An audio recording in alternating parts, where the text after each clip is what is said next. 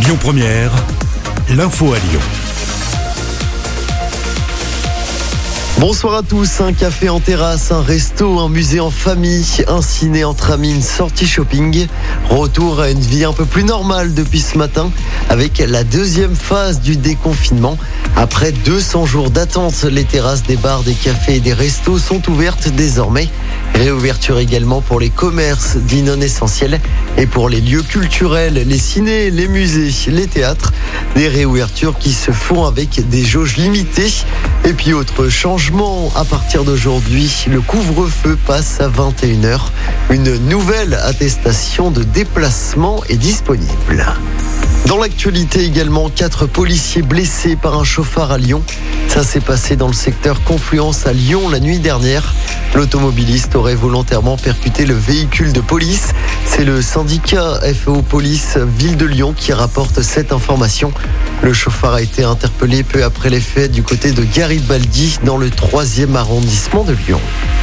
Un appel à témoins toujours en cours après la disparition inquiétante d'un couple de personnes âgées.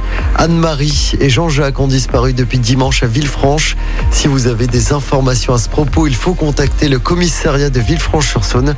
On vous a mis toutes les informations sur notre page Facebook.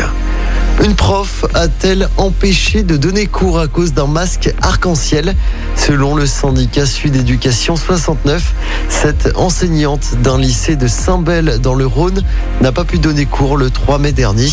De son côté, le rectorat de l'Académie de Lyon a formellement démenti les propos du syndicat.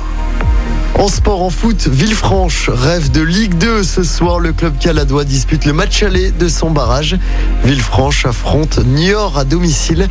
Coup d'envoi de ce match à 19h et puis on suivra également toujours en foot la finale de la Coupe de France entre le PSG et Monaco.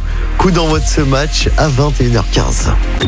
Écoutez votre radio Lyon Première en direct sur l'application Lyon Première, lyonpremière.fr et bien sûr à Lyon sur 90.2 FM et en DAB+.